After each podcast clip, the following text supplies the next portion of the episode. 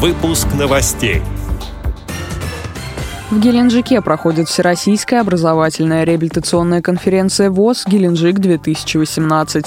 На предприятии «Крымпласт» отметили День Победы. Жители Узбекистана оценили продукцию предприятий Всероссийского общества слепых. Далее об этом подробнее в студии Дарья Ефремова. Здравствуйте.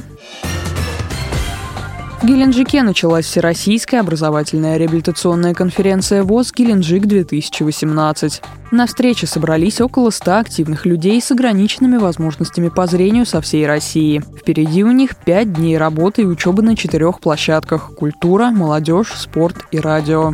Им предстоит не только получить новые знания, но и предложить идеи для развития каждого из этих направлений в сфере реабилитации слепых и слабовидящих людей. Также на берег Черного моря приехали руководители Всероссийского общества слепых, в том числе член комиссии по делам инвалидов при президенте России, президент Всероссийского Российского общества слепых Александр Неумывакин.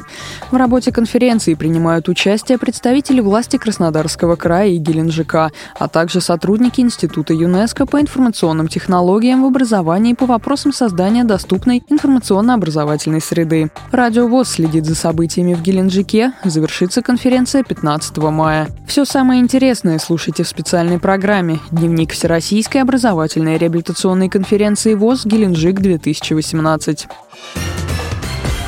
клубе Симферопольского производственного объединения «Крымпласт» представители художественной самодеятельности ВОЗ провели праздничный концерт, посвященный Дню Победы. Среди гостей были дети войны, отдавшие много лет работе на Крымпласте. Генеральный директор объединения Любовь Куденко поблагодарила и поздравила тех, кто на себе почувствовал все тяготы войны. Один из организаторов концерта, руководитель кружка «Гармония» в культурно-досуговом центре имени Тараса Шевченко, Елена Терлецкая рассказала подробнее о мероприятии песни у нас были военных лет и также современные песни, написанные о войне. Старались, чтобы концерт получился веселым, жизнерадостным, поскольку, ну, это все-таки День Победы, и это праздник радости, как Лев Лещенко пел, э, со слезами на глазах, хоть и со слезами на глазах, но это действительно радость. Слава Богу, что тогда победили, и теперь мы живем под мирным небом. Что касается концерта, у нас в основном были песни, несколько было лирических стихов,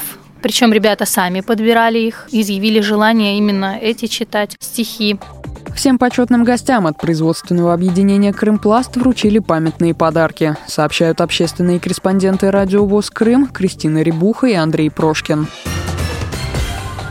Столице Республики Узбекистан, Ташкенте, завершилась первая международная промышленная выставка «Экспо Раша Узбекистан-2018», сообщает пресс-служба ВОЗ. На выставке была с успехом продемонстрирована продукция предприятий Всероссийского общества слепых, проведены ряд рабочих встреч и определены направления делового и культурного сотрудничества с представителями бизнеса, промышленного сектора и общественных организаций Узбекистана. Вице-президент ВОЗ Владимир Сипкин отметил, в настоящее время производственный сектор ВОЗ включает 158 предприятий, расположенных по всей территории Российской Федерации, от Калининграда до Владивостока, на которых трудится более 15 тысяч человек, свыше половины которых инвалиды по зрению. Изделия, изготовленные руками инвалидов, находят свое применение в автомобилестроении, в производстве бытовой техники, электротехническом и светотехническом производстве, в быту.